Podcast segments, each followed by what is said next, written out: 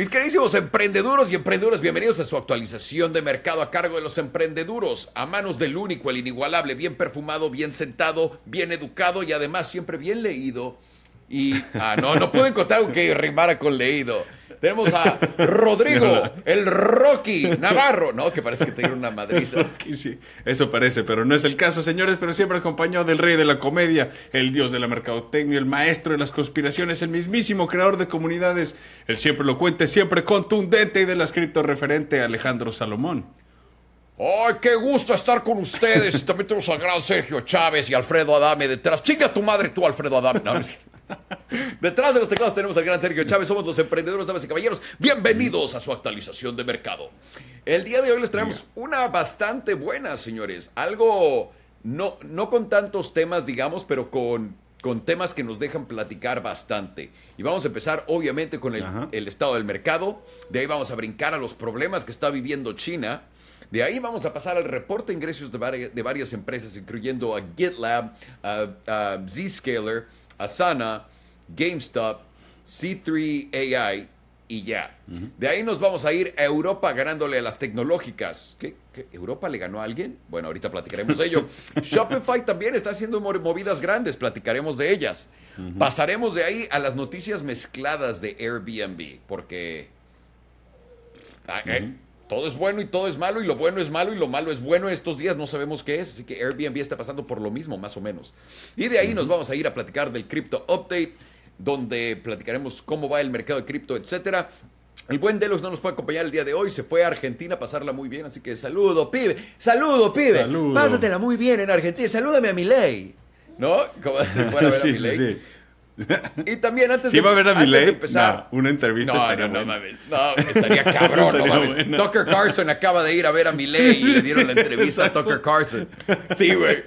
No, ya. Si a pinche Deluxe le dan la entrevista con Miley, voy a trabajar para Deluxe ahorita mismo. Ahorita Háblame, ya. Deluxe, me voy a trabajar para ti. Sí, sí, sí, no mames. Este, en fin, vamos a platicar de todo esto y antes de empezar Queríamos regalarles. Es el mes patrio. Es el mes patrio. ¿Saben qué es más mexicano? Más mexicano que el cactus, el tequila y el mezcal. Y nosotros tenemos mezcal.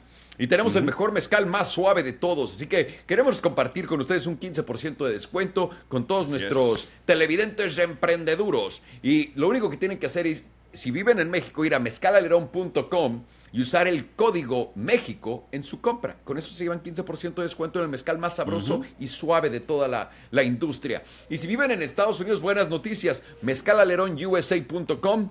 Usen código México también, llévense ese 15% de descuento y disfrútenlo. En Estados Unidos ese 15% es bastante bueno. ese sí es un señor descuento, ¿eh? Si estuviera aquí el señor descuento estaría vestido de traje y todo, el de Estados Unidos. Ahí está, les dejamos los enlaces aquí abajo para que disfruten su mezcal alerón. Ro, platiquemos del mercado, de esta actualización de mercado. ¿Cómo ves los, cómo, ahora sí, cómo ves la bolsa, cómo ves los mercados estos días? Ah, complicado, ¿no? O sea, es septiembre y eso es algo de esperarse. Septiembre siempre es un mes bastante malo para los mercados. La gente con el regreso, el mes patrio le, afecta negativamente a los mercados.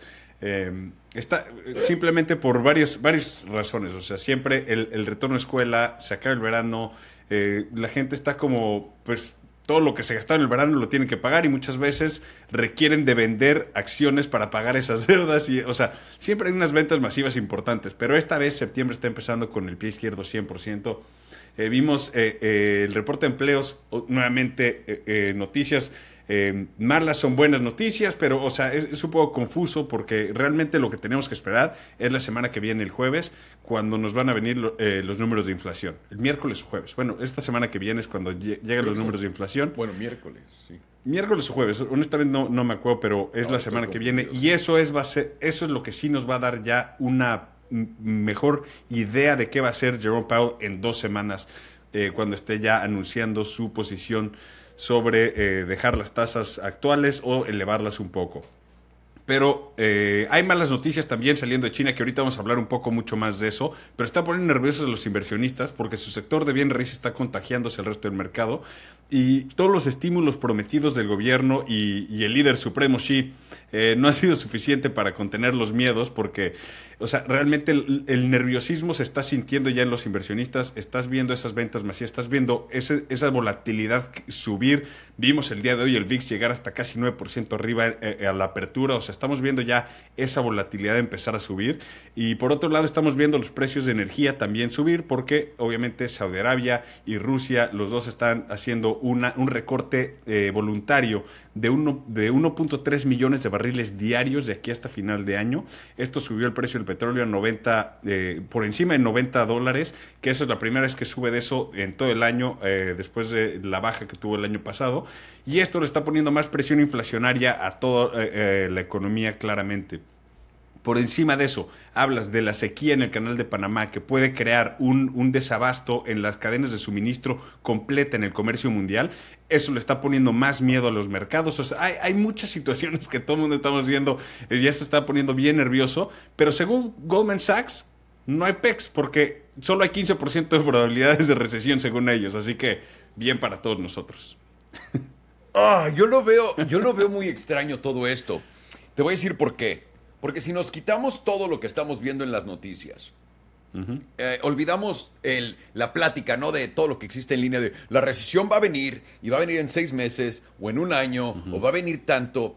Y en verdad nos volteamos a ver y entre todos platicamos. Y si platicas con gente, no hay gente que te dice, tengo que ir a un súper más barato, tengo que comer comida más barato, todo cuesta el doble no puedo tener, no me puedo comprar coche ahorita porque no puedo pedir un crédito al nivel que está. No me puedo comprar una casa porque no puedo.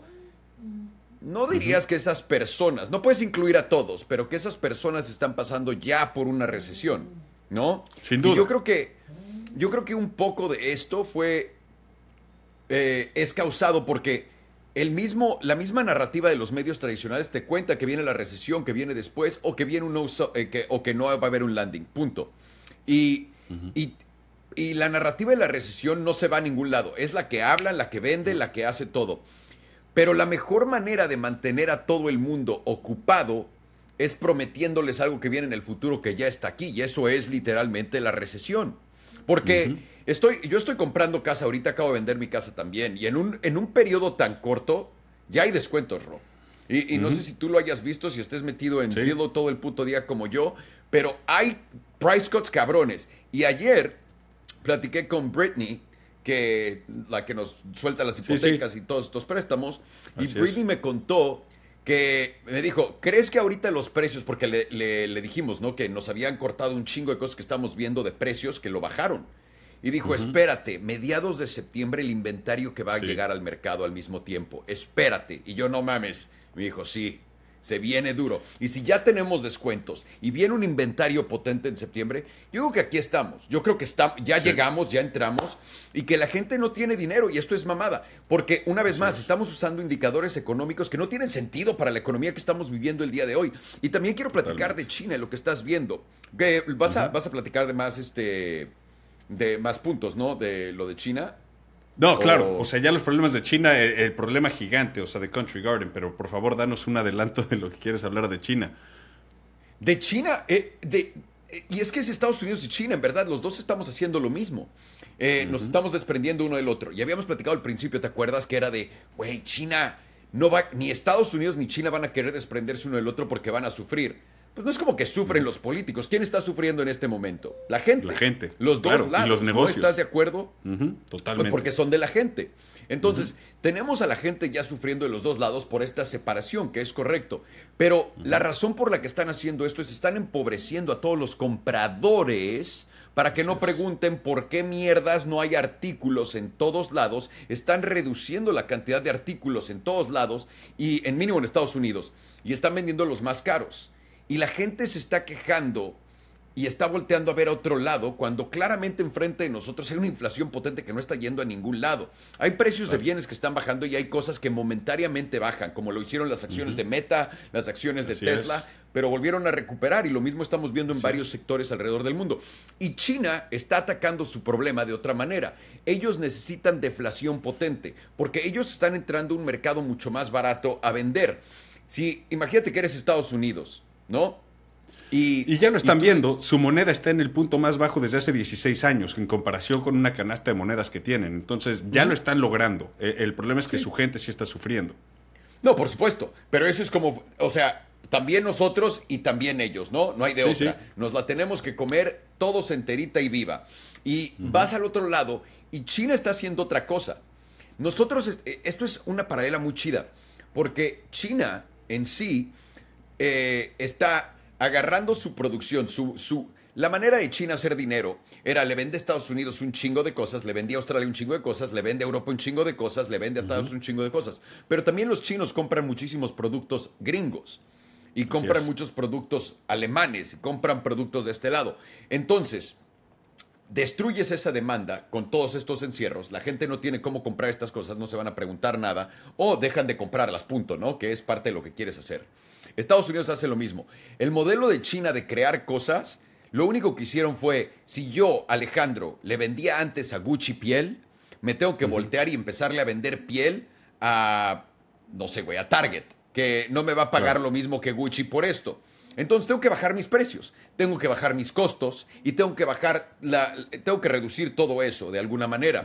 Y China lo ha estado haciendo. Se fueron a África y están instaurando ciudades. Y te quiero preguntar esto, porque también lo están haciendo en México. ¿Cómo contarías las ventas hechas de África, que son de empresas chinas, pero africanas y ahora también mexicanas? ¿Las están contando en el, en el, en el PIB total? ¿No lo están contando? ¿Esto es un negocio? No, no lo están contando. Solo, e, solo cuando hay solo cuando hay repatriación de esos ingresos es cuando los cuentan como, como producción externa. Eh, realmente en su balanza de, comercio no están contabilizando nada de sus inversiones extranjeras sobre las empresas, solo lo cuentan como inversión, no lo ven como producción de, productos o exportaciones chinas. Y eso es, eh, eh, es la manera en la que ellos, pero sí están viendo una baja de demanda de sus productos producidos en su, en su país fuerte. Y eso, o sea, y eso era de esperarse, obviamente. Pero tienes la baja demanda en su propio país porque están destruyendo el, al consumidor. Igual que acá, güey. O sea, es idéntico, nada más es diferente la manera en la que lo están haciendo. Destruyes tu, tu comercio interior, pero también lo que destruyes, y esto es algo que tenemos que pensar, ¿no? Porque Estados Unidos es el que le vende a Europa, Estados Unidos es el que le vende a China, Estados Unidos es el que le vende al Reino Unido y a Australia. ¿No todos esos lugares están en recesión? Eh, la mayoría sí, ya. Oh, y no me estás contando que técnica, sí. Y no me estás contando que Estados Unidos está de huevos y está vendiendo poca madre. ¿A quién, güey? ¿A quién? No, ni idea. No, tanto así que Goldman Sachs dice que ya solo 15% de probabilidades de recesión. Es como, güey, ¿de qué estás hablando? Está y es increíble. Pero es que el pedo es, está aquí. Ya, ya, exacto. Y el tema es tanto que llegó y, hasta le cambiamos el significado de recesión técnica, recesión real y, y, cómo era una recesión con crecimiento. Es como, a ver, espérate, no puedes cambiar el, significado de una palabra cuando ya no te acomoda. Y ese es el problema que hemos estado viendo. O sea, nadie quiere hablar de esta inflación, pero justamente estamos en eso, porque la inflación no se ha ido a ningún lado, como bien decías, todo sigue subiendo de precio. Estamos en menos actividad económica y solo parece ser más por volumen monetario, pero no por volumen de unidades. Y ese es el problema que estamos viendo. No hay unidades producidas extras, no existen. Hay menos producción en todos los sentidos dentro de este país y no estamos listos para aceptar esa realidad. Y tal como te lo dijo Britney, de que va a haber más inventario en septiembre, aguanta para octubre. Porque una vez que pase un mes entero de, Sí, bueno, para diciembre ya vas a ver eh, foreclosures, vas a empezar a ver esas fallas de, préstamos fuertes y esas carteras perdidas importantes. Entonces, todo esto, y, se puede todavía hacer algo mucho más grande si es que el, eh, eh, ahora sí que el mercado de bienes raíces de China realmente cae como parece que sí está cayendo de la manera en la que está cayendo. Porque ahora sí, o sea, hablamos muchas veces de Evergrande que tenían 300 mil millones de dólares en deuda y están reestructurando, están en la cuerda floja, siguen viendo si reestructuran, si no y demás. Pero realmente el desarrollador más importante de toda China, que se llama Country Garden, ellos ahora sí están en serios problemas y están muy cerca de fallar y, o sea, los repagos de deuda que, porque ya no tiene efectivo. Tanto así que tuvo que, la, misma heredera y dueña de, la empresa, que es accionista nada más, ya no se mete en nada de la operación de nada, tuvo que hacer pago de deuda de la empresa de manera personal. ¿Cuándo habías escuchado algo así que, el dueño tiene que si no, espérate, tengo que ir, porque si no caes en default y eso sí te lleva una cascada de problemas? Entonces sí, lo, lo logró. brutal. Ya renegociaron ciertos préstamos, lograron ciertos repagos de préstamo esta semana y demás. Entonces por eso todo el mundo, ah, ya, se salvó. No se salvó. Tiene cerca de 100 mil millones de dólares en préstamos que caducan este año. O sea, y aparte, ahora, si quieren re- renegociar esos, esos préstamos, adivina qué, van a venir a tasas más altas. Y de por sí no les alcanza para hacer sus pagos. ¿Cómo les va a alcanzar en ese entonces? O sea, están abajo, sus acciones están abajo como 75% en el año.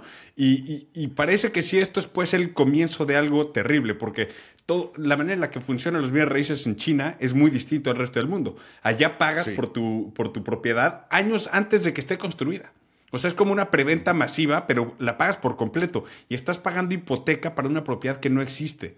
Y esto, cuando la desarrolladora se queda sin dinero y deja de operar y deja de empezar a construir, has estado pagando tres años para algo que nunca va a existir. Entonces, y, tú sigues teniendo que pagar porque estás en el contrato y todo, pero cuando no te lo entregan, ¿qué pasa? Ya vimos cuánta gente en China no está pagando esos préstamos. Aparte, para incentivar los nuevos, eh, eh, las nuevas ventas, el gobierno de China redujo los requisitos que necesitas tener para hacer una compra de un nuevo inmueble. O sea, es básicamente lo que hicieron en el 2005, 6 y 7 que los llevó a esa crisis tan gigantesca. Es exactamente lo que está haciendo China ahorita.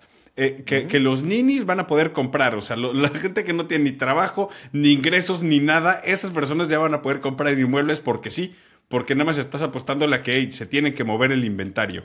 Pues no es el caso. O sea, estamos viendo esta, o sea, ¿por qué puede ser mucho peor que en el 2008 para Estados Unidos? Porque en China el mercado de bienes raíces representa, cerca del 30% de su PIB. En Estados Unidos representa el 17%, que sí es enorme, pero, o sea, es casi el doble en China. Entonces, si hay una recesión directa o una falla en el mercado de bienes raíces, se va a llevar el resto de su economía directito entre las patas. Entonces, la cantidad de estímulos que está haciendo China, por, por encima de, de lo que estoy diciendo, de reducir los requisitos, sino aparte estímulos directos al- a, a los mismos, a, a los constructores, estímulos directos al- a las empresas de, o sea, de, de creación de producto y demás, estás viendo una cantidad de estímulos que no están teniendo ningún efecto real en la economía China. O sea, tanto es- tan mal están las cosas que China literal dijo, o sea, Xi Jinping dijo, no puedo ir a la G- al G20 porque tengo que ocuparme de lo que está pasando en mi país. O sea, tristemente esta semana no va a ir a, a Nueva Delhi a juntarse con, pues, con todos los otros líderes del mundo porque pues no puede. Es como, oye, tengo problemas suficientes para lidiar aquí, entonces no está nada bueno.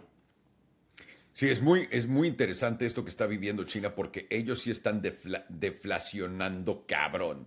Y puede ser que también haya sido a propósito de te- tenemos que bajar los precios de todo porque vamos a vivir en una nueva realidad donde todo tiene que ser más barato para poder satisfacer a nuestros nuevos clientes que tienen menos dinero que Estados Unidos, por ejemplo, ¿no? Y que Europa y que todos estos güeyes.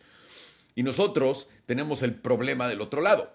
Porque nosotros estamos trayendo, como habíamos platicado antes de Biden, estoy trayendo empleo, es de, de huevos, güey. Pero la inflación está potente, cabrón. Porque no puedes de la nada traer fuerza de trabajo que cobre lo que cobras el día de hoy. Pero también nos cuentan, está muy china nuestro, nuestro país ya, güey. Porque nos cuentan, ¿no? Tenemos el desempleo, güey, de 12 millones de trabajos que nadie quería tomar, ahora son 9. Pero eso Sí. quiere decir que está rotando porque la gente está buscando. Y esto me encanta, ¿no? Pinche Jerome Powell, genio, y quien sea que lo esté haciendo. Es de, vamos a usar para medir cuándo vamos a detener lo que estamos haciendo, el desempleo. ¿Cuándo vas a tener desempleo como antes cuando hay 12 millones de trabajos, güey? Nunca. Nunca. Lo Nunca. que estás viendo es menos participación, menos participación activa de la población en los trabajos a- a- actuales.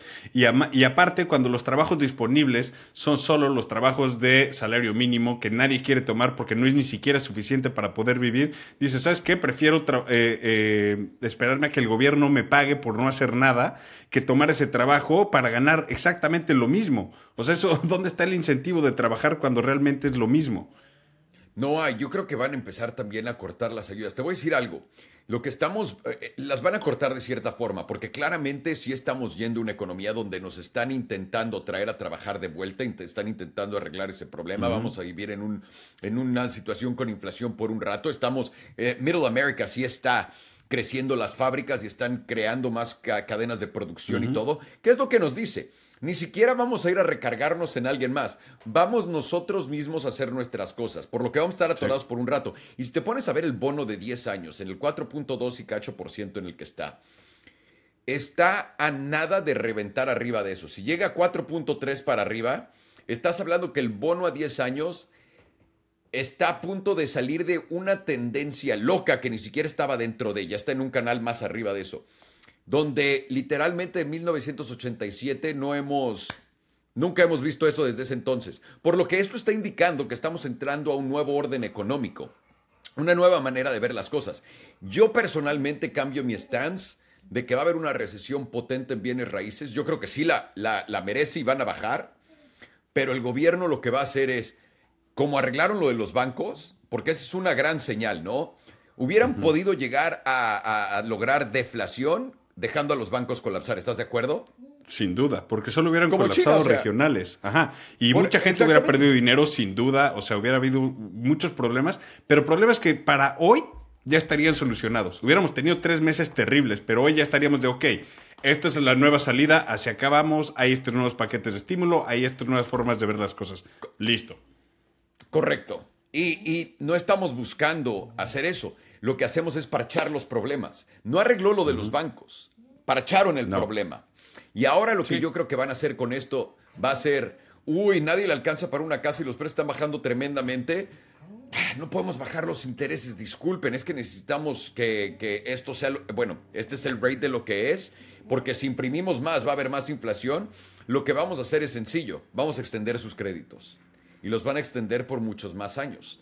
Y con eso vas a tener un, otro boom de entrada, porque cuando te, en vez de hacer tu pago en 30 pagos, lo puedes hacer en 90 pagos. Eso quiere decir que vas a diluir muchísimo la cantidad del principal y con todo y el interés alto lo vas a pagar.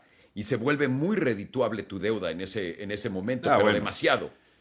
Pero el problema de esas deudas es, eh, o sea, todas la van a volver a reempaquetar, porque esto es lo que hacen los bancos, ¿no? Y es lo que está pasando en China y ese es el problema toda esta deuda que tiene China y todos los desarrolladores, ¿quién crees que son dueños de estas deudas? Son los bancos internacionales, no nada más los bancos en China. Y estos bancos internacionales no se quedan esa deuda en sus libros, la reempaquetan y la venden de nuevo. Y esa se vende de nuevo. Y se todos estos Collateralized Debt Obligations, que así se llamaban CDOs, esto fue la causa de la falla de, bueno, de la crisis económica del 2008 y hoy día otra vez estos CDOs están siendo partes súper importantes de los fondos de pensión, fondos mutualistas, además eh, eh, extra riesgo en todos lados que dices, pues eh, esos son bonos de AAA, deberían de no tener riesgo, es como, brother, ¿Triple A de dónde? O sea, son tantos bonos que cuando ves un colapso real y es lo que está pasando en China, toda esa riqueza se va a tener que ir o sea, a cero. Y, o sea, e, e, es increíble todo lo que, o sea, lo conectado que está todo el mundo y nos queremos desconectar, pero no puedes, porque la deuda existe y es lo que nos conecta, la deuda, ni siquiera nuestra producción y los productos que estamos comprando. Pero lo, pero lo están haciendo, porque a fin de cuentas, ¿qué no aplicó por Chapter 15, ¿no? Que es capítulo 15 Evergrande, ajá. Evergrande, para no tener que lidiar con, la, con los claims de acá. O sea, literalmente está en nuestra jeta. Es de... Sí, sí, sí. Pues, les debo dinero, pero Ah, pues, así se las aplicamos nosotros a ellos en el 2008, porque ellos tenían toda esa deuda nuestra y fue de, pues lo siento, güey, no te puedo pagar porque ya vale cero. O sea, pero, es, a, donde va, es donde estamos. exactamente, exactamente. Estamos viendo tal cual eso. Y está enfrentito de nosotros y nuestras dos, porque habíamos dicho esto, ¿qué está pasando? ¿Qué van a hacer? ¿Por qué los dos estamos haciendo más o menos lo mismo? Porque estamos los dos buscando lo mismo. No sé quién sea el que lo empezó, no sé quién sea el que lo acabe, pero los dos quieren independizarse uno del otro y lo estamos sufriendo nosotros. Y para que no nos demos cuenta del madrazo, de la jalada, de lo que están haciendo, están empobreciendo a todo el mundo. Poco a poco. Y claro. Cabrón. Y, y porque, una vez más, ¿te acuerdas que habíamos platicado de cómo había tantos dólares en el sistema que se les había salido y estaba en toda la mesa. Secas todo el internacional, pero también tienes que secar local, porque el local también compraba internacional. Entonces, tu liquidez en verdad ha sido reducida brutalmente, lo que hace que tengas un dólar potente y lo que hace que cuando todo empiece a bajar, yo creo vamos a tener un escenario como el de COVID, pero sin bajar intereses y no va a haber estímulo. La, piensa en esto, todo el mundo, sí o no, ¿te acuerdas en COVID cuando decíamos, la gente cree que vamos a regresar a lo normal otra vez? ¿Y regresamos alguna vez a lo normal? No ¿Cuánta gente ahorita no está esperando a que regresemos a lo normal y puedan volver a bajar intereses y todo? ¿Cuántos? Todos, güey. No, todos, todos, todos, todos, absolutamente todos. No hay normal más, güey. ¿Cuántas apuestas ha, habido desde el año pasado en verano? ¿Te acuerdas que decía, no, para verano van a pivotear y van a bajar las tasas? Y tú y yo decíamos, no hay manera. O sea, van a seguir subiéndolas hasta que llegue un punto donde rompan algo. Y, o sea, y es, interesante ver ese sentimiento de la gente como, o sea, están solo esperando que las cosas pasen, pero la realidad de las cosas es que no van a pasar. No. exacto. Lo que estás viendo es lo que está pasando. Y otra cosa que, cabe mencionar de China, que es noticia de última hora. No. Eh, que, Con Jacobo Zabludowski, ¿no? sí, sí, sí, literal. Es que China ahora está prohibiéndole a todos sus funcionarios de gobierno y a las empresas que tienen inversión de gobierno usar iPhones.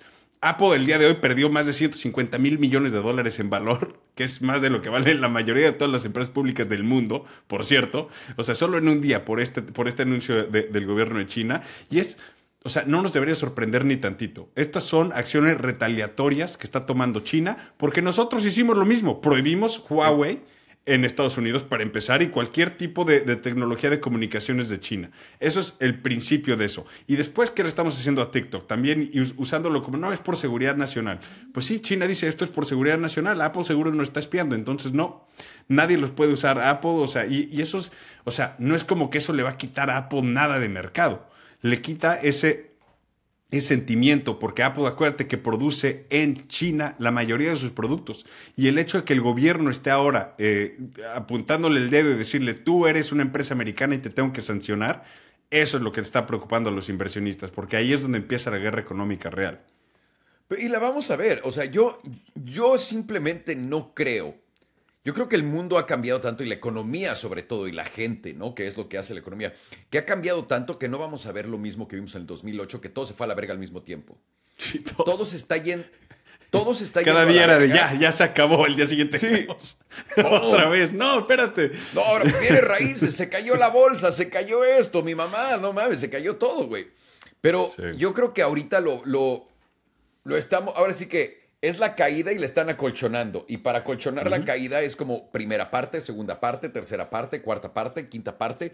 Porque pudimos, lo tuvimos con las tecnológicas, lo tuvimos con los, con los metales, ¿no? Que, que, se fue todo al culo. Ya vimos los metales en el piso, ya vimos a las tecnológicas en el piso, ya vimos a los bancos en el piso. Hemos visto todos los sectores y a fin de cuentas vienen y lo arreglan. Vienen y pasa y ponen el parche. Es el güey ese del comercial que hace el. Sí, sí, no te preocupes. Y, pone el parche. Eso es lo que van a hacer. Eso es lo que están haciendo con todo. Y eso es a mí, lo que a mí, e, esa señal de los bancos, de que hayan rescatado a los bancos, fue lo que me dejó pendejo. Porque dije, lograste lo que querías. Hablamos de, literalmente, el Fed va a subir intereses hasta que rompa algo. ¿Lo rompieron? Lo rompieron Chido. y lo arreglaron. Y dijeron, y le pusieron el parchecito ese, güey no, no, no queríamos que eso se rompiera, queríamos que otras cosas se rompieran. Es como, brother, o sea, ya, ¿a qué juegas? Y ahora están, y ahora están rompiendo el mercado de bienes raíces completamente, lo están rompiendo. Ya estamos en la puerta de la quebrada, pero lo van a tapar. ¿Cómo lo van a tapar? No va a ser con intereses bajos, señores. Porque ¿quién te va a comprar la deuda de Estados Unidos otra vez, sobre todo tomando en cuenta que China, Arabia Saudita, todos estos tíos tienen los menores niveles que han tenido en que 20 años, algo así, de, reservas, de, deuda americana. Correcto. Entonces, ¿quién va a comprar estos dólares a 0%? Dime, por favor, ¿quién va a comprar? Nadie. La Reserva Federal, nada más. Y por eso es que han estado subiendo su, balanza. Y, qué tanto han dicho de su balanza en cuántos bonos de la tesorería tienen? No han dicho nada. La Reserva Federal se ha guardado eso completamente porque sabe que lo que tienen ya es una cantidad brutal. Ajá. No, y nos lo tienen que vender a nosotros. ¿Por qué crees que están haciendo que todo el mundo compre deuda? O sea, están literalmente agarrando y diciendo, toma, esta es la bolsa y ahora tú la cargas, cabrón. Y nos están pasando la bolsa a nosotros a cargarla. Que eso te debería dar una muy buena idea de lo que estamos viendo. Entonces, eh, eh, para mí, para mí, la recesión está aquí, no lo estamos viviendo todo como siempre lo viviríamos, todo está cambiando porque son diferentes tiempos, lo platicamos al principio del 2020, la economía está moviéndose muy rápido, eh, la Reserva Federal tiene diferentes maneras de tomar acción, eh, los diferentes bancos centrales, pero lo que sí sabemos es tenemos el lado de Europa, el nuestro y el Reino Unido, junto con Australia y otros bancos como el de Japón, etcétera. Y tenemos al lado de China, eh, Saudi, todos ellos, haciendo cada quien su desmadre. Y entre los dos estamos causando el mismo problema, entre comillas, en nuestros, en nuestros países, en nuestros eh, lados del mundo, que es tienes que empobrecer a tu gente porque la demanda tiene que bajar a futuro porque no va a haber tantos productos en todos lados. Punto, güey. O sea, no tienes el mismo tipo de comercio y estás entrando en una nueva economía. Entonces, poco a poco la queremos introducir. Poco a poco vamos a meter los nuevos todo para que no creemos este problema de inflación. Y eso quiere decir que tristemente por un rato vamos a estar así. Y es por eso que no van a pivotear, porque si pivotearan la inflación escaparía al cielo y habría un desastre. Entonces, no se ve bien. ¿Quieres pasar a los reportes de ingresos? Venga. Empecemos con que Sí, eh, la empresa de tecnología le fue muy bien, honestamente. Tuvieron ingresos de 140 millones de dólares, lo cual es 38% más que el año pasado. Sus pérdidas se redujeron 10% y por último, o sea, por fin tuvieron utilidad operativa. O sea, no utilidades netas, pero utilidad operativa, lo cual es bastante bueno para ellos. Tuvieron casi 8 mil nuevos clientes eh, que gastan más de 5 mil dólares al, mes, lo cual es 33%, 33 más que el año pasado. Y los clientes que gastan más de, más de 100 mil dólares al mes subieron 37% a 800 clientes proyecciones futuras fueron bastante positivas y en general están bien entusiasmados de lo que están haciendo. El desarrollo de tecnología está solo incrementando y, sobre todo el desarrollo de inteligencia artificial y es un fuerte empuje para ellos porque claramente ellos son una herramienta muy interesante para ellos. Subieron hasta 9% este, después del reporte, están 45% arriba desde mayo y están solo arriba 6% en el año. Ha estado bastante volátil su, su tema, pero bastante bien en general. Bien por GitLab. Pasemos a Zscaler. Zscaler eh, es una empresa de seguridad digital eh, y la sacó del parque. O sea, están volando alto con la revolución de inteligencia artificial, ya que su sistema de protección de nube es necesario para el uso de programas de inteligencia artificial. Eh, sobre todo para empresas que están desarrollando su propia inteligencia artificial, utilizan Zscaler para proteger todos los datos que tienen y demás. Sus ingresos crecieron 43% comparados con el año pasado a 455 millones, utilidades de 101 millones, lo cual es más de 200% que el año pasado. Así que están elevando sus expectativas para el resto del año y sugieren un crecimiento neto de año a año de 48%. Su acción subió como 7% del reporte y están arriba 38% en el año, así que general muy bien. También muy potente. Y todo lo que tiene que ver con inteligencia artificial, esto es una nota que quiero hacer para todo el mundo. Claro que hay una burbuja de estupideces que no tienen sentido en inteligencia artificial, pero lo que sí es, la industria misma tiene todavía mucho lugar a donde crecer y a dónde ir. Y tiene que, y va a recurrir muchísimo gasto de electricidad muchísimo gasto en procesamiento y muchísimo gasto en desarrollo de nuevos machine learning, ah, ah, de machine learning, punto. Entonces, por más que todo el mundo dice la burbuja de la inteligencia artificial, la de los coches eléctricos la cantamos en el 2017, 18, que fue de esto está cabrón y no hizo pop hasta el 2021. Entonces, con Rivian. Eh, Ese fue el, el pico de la burbuja. Ese fue el pico de la burbuja. Y también Lucid. Acabo de conocer a un tío que tiene un Lucid. Le digo, no, ah. eres uno de los tres pendejos que se compró uno. Y me dice, güey, es una mierda. Una mierda. lo odia con pasión. Quiere que haga un video también de él, así que no me lo voy a perder. Claro. Eh, pero sí, eh, eh, Zscaler, que es una de estas empresas, yo creo que no está mal tener un poco de dinero en ese sector en este momento porque Exacto, hay, herramientas. De seguir para arriba, sí. Hay herramientas importantes que se usan, o sea, como GitLab y este, Zscaler son dos herramientas que se utilizan para el desarrollo de software y desarrollo de inteligencia artificial. Entonces, estas son herramientas para la creación y para la protección de lo mismo. Entonces, si, si está creciendo ese mercado, pues estas herramientas van a tener más clientes al final del día, es todo lo que es. Efectivamente, pasemos a Asana. Esta, honestamente, sí, una desgracia, porque la, empresa, o sea, es de manejo de proyectos digitales, acaba de reportar ingresos, sí fuertes, con 162 millones en el trimestre, pero volvieron a reportar pérdidas fuertes y aunque fue menor la pérdida de lo que se está esperando, el problema vino cuando anunciaron que no esperan crecimiento absoluto para el resto del año.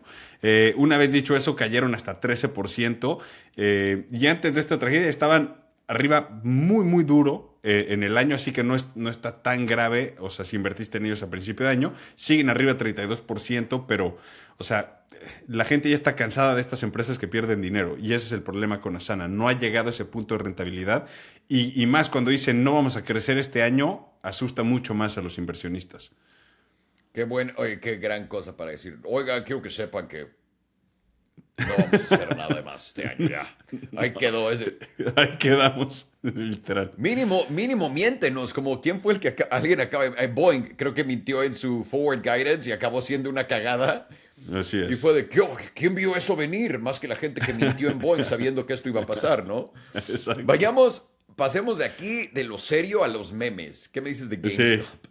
GameStop, o sea, la, empresa original de los memes, ¿no? Esta sí, resultados mezclados, o sea, porque crecieron sus ingresos solamente 2% comparados al año pasado, con ingresos de 1.160 millones de dólares, y al parecer Ryan Cohen, que es el ahora director de la mesa directiva, eh, dice que su enfoque sigue siendo el digitalizar la empresa, aunque el crecimiento en sus ingresos viene de la venta de consolas y, de, y, de- en mercados internacionales, en venta de hardware. Así que un poco mezclado el mensaje diciendo nos queremos digitalizar, pero realmente tu único crecimiento viene pues de tu, de tu negocio real de, de venta de hardware. Pero bueno, el 49% de sus ingresos sí vienen de software, o sea, de membresías y coleccionables y demás, pero sus pérdidas, o sea, siguen estando ahí, o sea, siguen perdiendo dinero, fueron menores de lo que está esperando, así que sí, la acción subió hasta 13% durante el, el reporte porque ya sabes, estaba toda la gente, el, el ejército de, de meme estaba listo para cualquier cosa. eh, pero en realidad solo quedaron Oye. 3% arriba, exacto. Y abrieron el día de hoy a la baja. Entonces, o sea, no fue tan bueno como se está esperando. O sea, siguen estando abajo 22% en los últimos tres meses y bastante plano en, en el año. Así que han tenido bastante volatilidad en el año, pero no, simplemente no están eh, generando esos resultados que tanto prometían. Tom, Es una empresa pendeja que tuvo que haber declarado bancarrota hace un rato. ¿Qué va a declarar? Nada. O sea, ya aprendí. No, nunca más me vuelvo a meter un club de mame. Yo me llevé, ahora sí, mi, mi no es GameStop, mi AMC a cero, ¿ok? No sé en Sí, dónde ya. esté, pero está en relativo es cero a, a lo que hice. Sí, sí, sí. Y me la voy a comer entera y estoy contento, no hay pedo. No hay pedo. Pero ya no lo vuelvo a hacer. No lo hagan. no, está, no es tan divertido como todo el mundo cree, ¿no? Como de, uy, No, I'm an ape, no, ah, ah, ah". Ahora que todo el mundo está jodido y que nadie quiere presumir que es un imbécil como antes porque éramos ricos y decíamos, ¿no? ¡Ja! ¡Perdí dinero! ¡Ah! Ahora solo quedas Sí. con la pérdida de dinero y nadie más aplaudiéndotelo. Es una tragedia Exacto. completa. Así que no se lo recomiendo. Pasemos a C3 AI. Esta, eh, esta, esta es una empresa de las que sí ha visto esa- ese crecimiento explosivo gracias a la burbuja de la inteligencia artificial, porque es una empresa dedicada a la creación de sistemas de inteligencia artificial para empresas. Entonces, eh, y se están quedando muy corto de las expectativas, honestamente. Tuvieron una subida impresionante todo el principio de- del año, pero desde entonces han estado cayendo y cayendo. Se reportaron ingresos de 72 millones en el trimestre y una pérdida de más de 10 millones de dólares en el trimestre. O sea, con todo y que crecieron 10% comparado al año pasado en ingresos, es mucho menos de lo que se está esperando de una empresa que se autoproclama los líderes en inteligencia artificial. Es como, ok, solo estás creciendo 10% comparado con el año pasado, con toda esta ola de inteligencia artificial, creo que no es el caso. Y les voy a recomendar que le pregunten a su inteligencia artificial por qué no está funcionando su inteligencia artificial, ¿no? Total. No, y, y- y lo peor de todo es que no quisieron dar estimados de ingresos para el resto del año, lo, lo que inmediatamente ya huele a malas noticias. Es como, ah, ok, gracias. Sus acciones cayeron hasta 10% después del reporte, están 20% abajo en el mes, pero obviamente desde que empezó el año están arriba como 150%, así que no es como que están llorando acá. No me Perdidos. quejaría si fuera ellos. Lo, que, lo único que te enseña es lo sobrevalorado que está y el potencial de caída que todavía tienen. Ah, claro, bueno, y, y esto me recuerda mucho, ¿no? Porque eh, el que no vaya a hacer pop una burbuja ahorita, de, como te digo, de Microsoft o de Sí, los sí, sí. potentes, ¿no? De, de- de XAI y de todas estas cosas que están haciendo, esos van a estar bien. Pero recuerden, los, recuerden los tiempos de todas estas empresas estúpidas que, como Kodak, que se puso Kodak Sí. Blockchain o que era Kodak Bitcoin cuando, Sí, cuando sí. todo se No. trataba de eso. Sí, sí, eh, fue... ¿En qué se, ¿Cómo se rebrandearon Kodak? Fue una estupidez, porque, porque era Kodak Crypto o Kodak.io. No, eh, solamente anunciaron la compra de Kodak.io, que era como su proyecto de blockchain. Eh, fue todo lo que hicieron. o, sea, les digo, hay de todo también. Entonces tienen que poner atención. No es como tírale a cualquier cosa inteligencia artificial y hay burbuja, no hay burbuja. No, no, no. Tienes que saber cuáles iban a crecer y cuáles no. No todo es lo mismo. Entonces, para no, no poner a todo en el mismo, en el mismo grupito. Y habla, estamos hablando de tecnología, pasemos a Europa ganándole a las tecnológicas. ¿Qué, ganó Europa, por el amor de Dios? Pues, la, Unión Europea, sí, sí, sí. Los reguladores europeos finalmente están ganando la pelea contra los gigantes de tecnología por varias cosas. O sea, Microsoft acaba de anunciar que ya está separando los productos de Microsoft Teams de sus productos de Office 365, que justamente hace un par de semanas les hablamos de eso, y de su negocio de nube Azure. O sea, están ya separando los productos y no pudiéndolos empaquetar porque supuestamente era lo que los reguladores europeos decían, estás eh, dañando la competencia, bla, bla, bla. Entonces, al final, los únicos que acaban perdiendo aquí son las empresas, porque pues ahora vas a tener que adquirir el sistema de Teams y vas a tener que también adquirir el sistema de Office y el sistema de Azure y pagar eh, membresías más altas por, por tenerlos todos los productos, si es que ya los estabas usando de todos modos. Esto es algo que yo te quería decir, güey. Esto es algo de verdad muy serio que suena muy pendejo, pero creo que es cierto.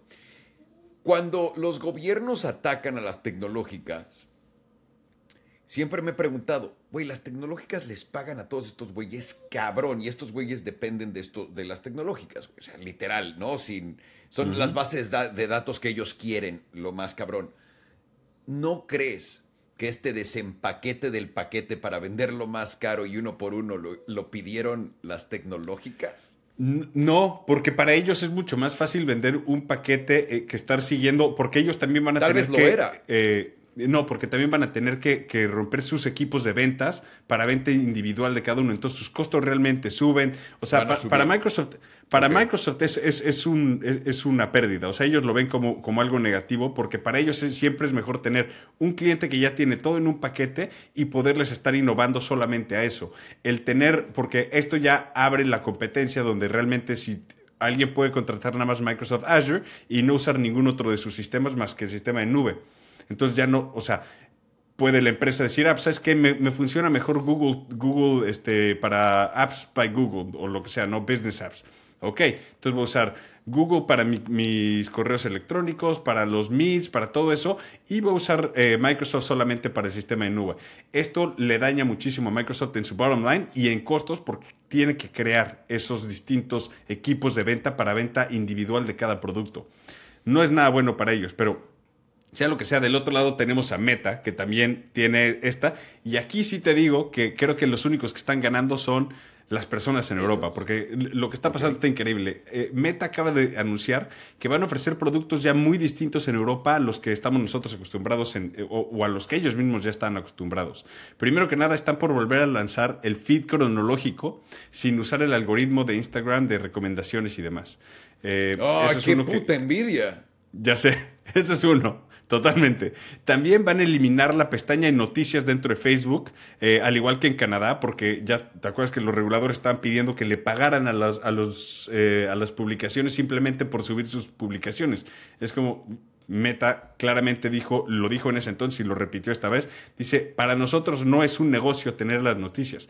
Nosotros somos los generadores de negocio para ellos, pero ok, si nadie quiere, pues eliminamos la pestaña de noticias y se acabó. Entonces, eh, las noticias supuestamente van a seguir saliendo en el muro principal si alguien las comparte, pero ya no tiene su propia pestaña. Y lo más increíble de todo es que van a ofrecer una versión de Instagram y de, Facebook de paga, o sea, hace sin anuncios. Eso está bueno. O sea, imagínate, si yo pudiera tener el orden cronológico y pagar que no me enseñen anuncios, ¡ey! o sea, por yo favor. También. Yo también, no, o sea, eh, eh, yo, o sea, lo pago. Yo, yo pagué Twitter antes de que Elon comprara, comprara Twitter, porque tenía muchos beneficios y aparte no salían anuncios. yo tengo YouTube Premium. También. YouTube Premium que te imaginarías, ¿no? Que YouTube nos regala esas cosas a los creadores de contenido en YouTube. No, para nada. Lo estamos pagando a full. No, pero güey, es que vale la, la mejor membresía del mundo es YouTube Premium. Y no ah, se las estoy intentando vender. Solo no, no, código Alejandro en su compra. No, no. este, no, no hay nada de códigos. No, no. Imagínate, ¿dónde está el código? Me lleva. Pero de verdad, la mejor membresía que tengo es esa, porque puedo ver todos los videos, adelantar todas las partes que quiero y sin, anuncios, güey. Es hermoso. Y aparte YouTube le paga a los creadores de parte mía por lo que no estoy viendo. Entonces, todo el mundo gana. Si podemos ver más de eso, meta y todo esto, va, vamos a ganar todos, güey. Yo sí lo creo. Sí, o sea, a mí si me ofrecieran el orden cronológico y una versión sin anuncios, diría, hey, pago esos 16 o 20 dólares que me digas al mes. No, nada por el checkmark, eso me da igual. Literalmente los pagaría para tener esa funcionalidad. O sea, yo también. Es increíble, pero realmente. Yo también, no. ajá. Ahí se las aplaudo a los reguladores europeos porque están haciendo el beneficio para sus, para sus ciudadanos. Bien hecho. No lo hicieron con la energía. No lo hicieron con el gasto militar. No lo hicieron con la guerra. No lo han hecho con la inflación, no lo han hecho con nada, pero eso sí, Facebook va a tener orden cronológico, hijos de puta, y no va a tener anuncios. Bravo. Oye, ganas, oye, ganas unas y pierdes muchas, ¿no? Exacto.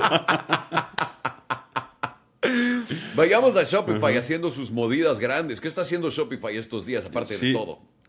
Todo, pero esta semana anunció, bueno, la semana pasada anunció que estaban integrando el botón de compra con Amazon, lo cual ya habíamos dicho varias veces que si lo integraban iba a ser una gran victoria para ellos, porque al final ayudas a todos tus suscriptores de Shopify, los que tienen la tienda, de poder aprovechar el sistema de logística de Amazon, que es el número uno, y eso le da la confianza a la gente, o sea, te, incrementa tus ventas de manera bestial. Entonces, el hecho de que lo hayan integrado fue una gran victoria para, para um, Shopify subieron hasta 10% después del anuncio. Fue una gran, gran movida. O sea, ya se están deshaciendo de todas sus malas inversiones en su propio sistema de logística que les salió muy, muy mal, pero bueno. Pero eso no es todo. Esta semana, aparte, de manera muy calladita, están sacando su integración con TikTok donde dejan que tus, en tus tiendas los productos se integren directamente a la tienda de TikTok, eh, en la plataforma de comercio de TikTok, directamente en tu backend de Shopify. Entonces, todas las ventas que se generen en TikTok y demás de tu tienda, o sea, de los productos que tú tienes, inmediatamente se, se, muestran en tu propio dashboard para que puedas llenar la orden y enviarla. Y el manejo de inventario es el mismo dashboard. No tienes que tener dos inventarios. O sea, muy bien hecho, muy buena integración para Shopify porque TikTok le está apostando con todo al comercio digital. Y pues qué mejor que la gente que ya tiene esas tiendas manejadas por Shopify, que es el mejor sistema de tienda, pues funcione. O sea, y bueno, en, Estados Unidos me refiero, en, hay muchos sistemas de tienda alrededor del mundo. Nosotros usamos el de Mercado, Mercado Shops en, México para Mezcal Lerón, pero bueno. Muy bueno, ¿eh? También el de Mercado Shops es de mis favoritos, como de que no vayan a mezclalerón.com. No, en serio. Porque, no, no, no. Mercado Shops hizo una gran chamba porque nuestra página de Mercado es mezcalalerón.com es completamente Mercado Libre y nadie sabe. Es Mercado Shop, parece nuestra página. Pero las ventas se maneja, toda la venta, el inventario lo maneja Mercado Libre, lo cual para nosotros es una, es, una belleza porque se venden en Mercado Libre y en tu propia página. Ellos ocupan con sus envíos full. Es como, si, como la movida que está haciendo Shopify con Amazon. Es, hey, ¿sabes qué? Le mando mis productos a Amazon, se venden directamente de mi tienda y es comprar con Amazon y listo. Es, es básicamente eso. Genio, genio, genio. Buenas movidas ahí de de los grandes en Shopify. Dime, pero mezcladamente Airbnb nos trae noticias en este mundo. ¿Qué, ¿Cuáles son las buenas? Yo he visto un poco más de las malas. Exacto. Hay dos muy distintas que salieron esta semana. Unas muy buenas y muy malas. Las muy buenas, primero, que son las que quieres saber, es que los aceptaron en el SP 500. Eh, van a meter Airbnb que van a reemplazar, a Newell Brands, eh, que son los dueños de muchísimas marcas, pero es básicamente Sharpie y muchos otros en distintos eh, Es una empresa enorme, pero a ellos lo están sacando y sabemos qué significa el precio de la acción de Airbnb. En cuanto te aceptan en, en, el SP 500, sube de manera bestial. En el día 1 subieron 12%, están arriba 62% en el año, pero literalmente significa que van a seguir subiendo. Todos los ETFs que siguen el SP 500 tienen que comprar estas acciones para balancear su portafolio directamente al peso que le están dando. Por ende, el precio de Airbnb posiblemente va a subir. Y por otro lado, están las muy malas, que es que la ciudad de Nueva York anunció la guerra abierta en contra de las rentas a corto plazo. Y dirías, oye, la ciudad de Nueva York solo representa un por ciento de todas eh, eh, reservas, las reservas de Airbnb. Eso no es el problema. Eh, eh, el, problema es que esta es la primera, eh, la primera ciudad que lo va a hacer porque ya están teniendo problemas en muchas ciudades alrededor del mundo y están viendo qué es lo que hace Nueva York y cómo lo van a manejar para poder ellos tomar el mismo camino.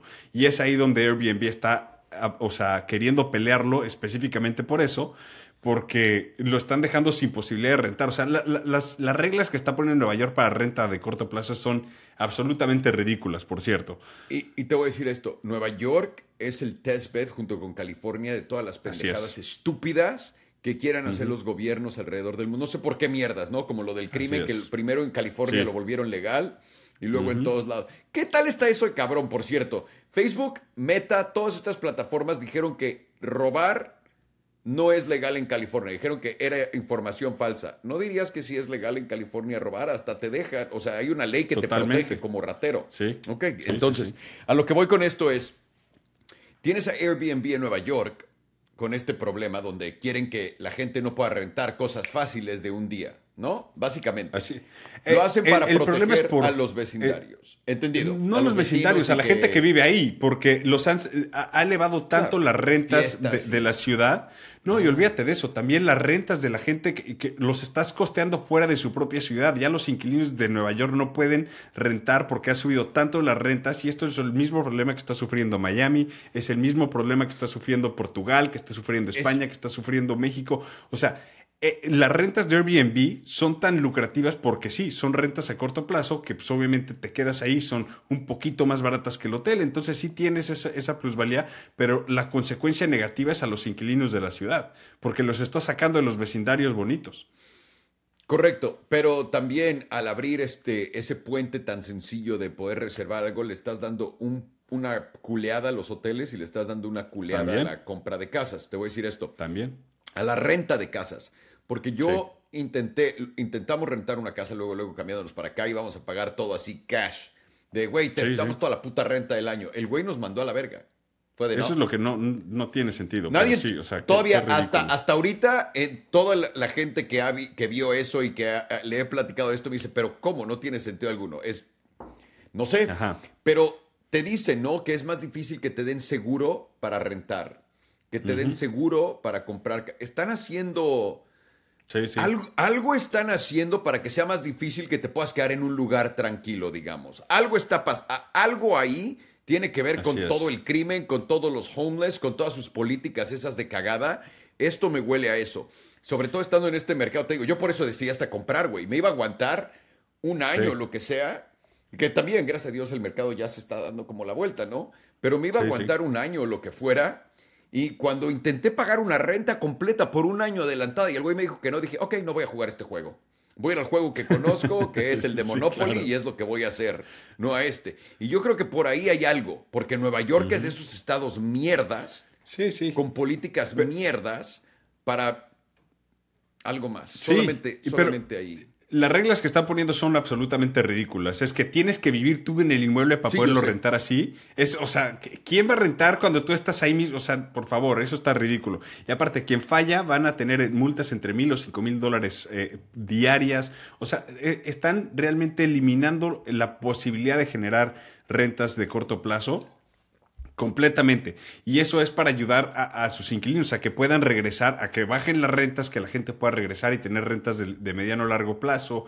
Y obviamente lo están haciendo por su gente, pero acuérdate, platicamos mucho de, en Portugal, el problema que estaban viendo en bienes raíces. Ellos inmediatamente van a aplicar este tipo de reglas si les funciona en Nueva York. En California, lo mismo. En Florida, lo mismo. En todos los puntos turísticos alrededor del mundo van a empezar a pasar este tipo de reglas. pero eso va a destruir al mercado de bienes raíces. Destruirlo porque todo el mundo tiene su casa de Airbnb para ponerla en Airbnb, güey. Así es. ha sido un negocio tremendo. Eh, y una vez que ¿cuántas, más?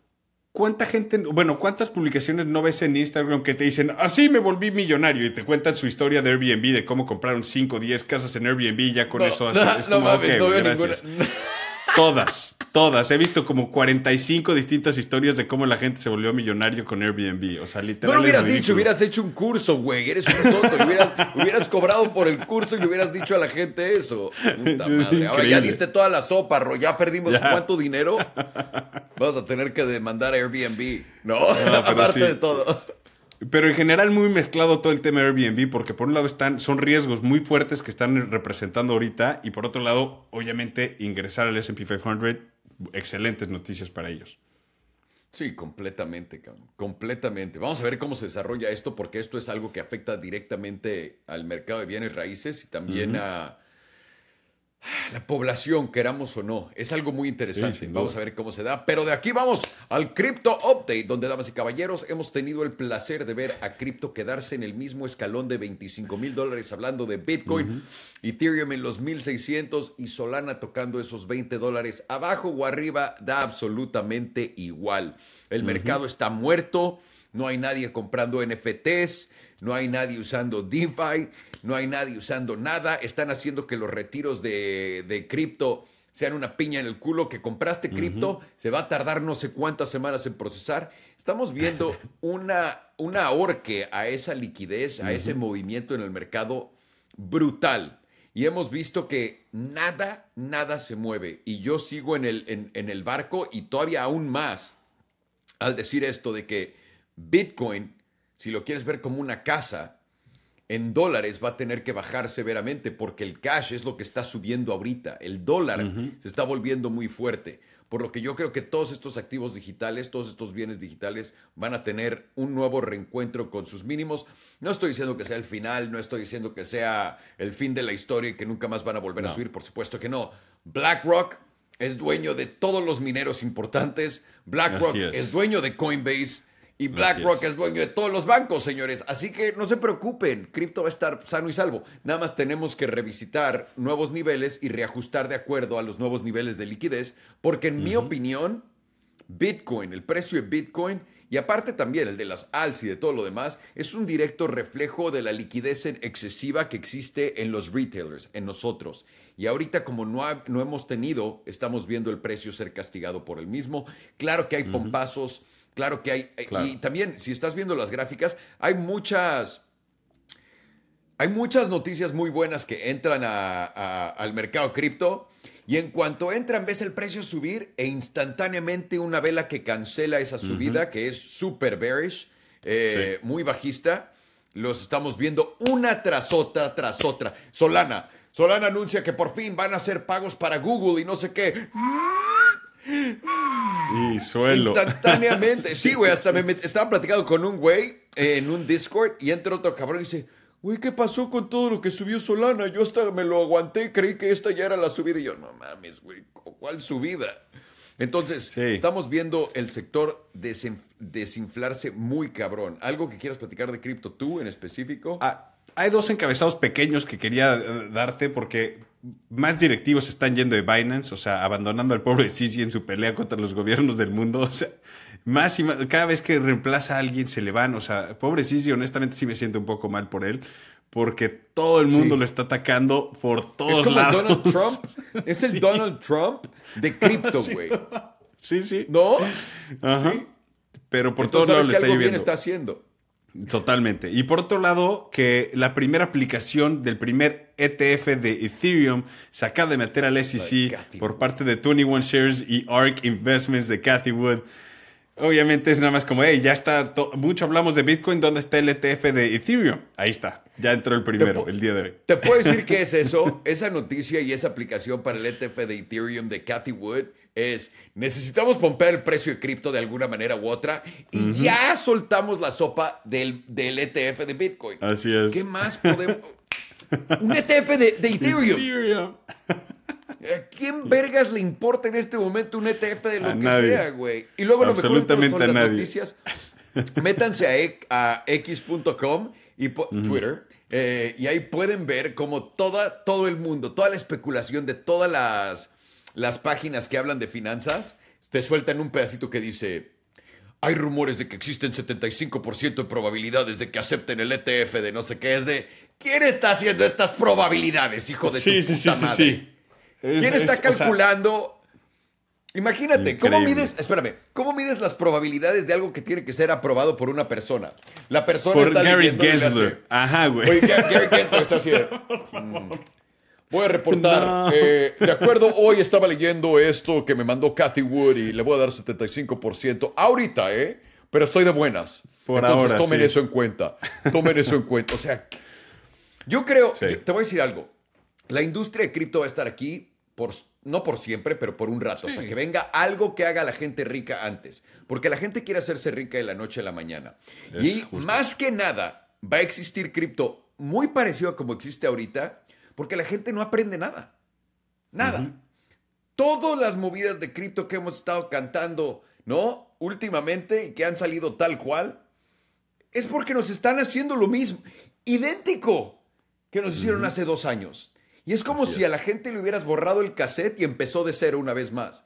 Es, Me imagino que va a ser muy divertido ser un market maker y poder jugar en contra de la gente. Sin porque es de, duda, güey. Güey, van a caer otra vez. Me imagino ahí, ¿no? Tú y yo. Güey, ni de mamada risa. van a caer en esto, Ro. Ya verás, güey. Ya ¿Cómo verás, no? hazme caso. hazme Sí, caso. claro. Ahí te va, ahí te va. Voy a decir que ahora es de Ethereum el ETF, ¿ok? Una, dos, tres. Cathy. Wood dijo que el ETF de Ethereum. Vende. Ahí está, güey, te dije. Nadie aprende nada. Nadie No. aprende nada. ¿Algo más que quieras agregar, Ro?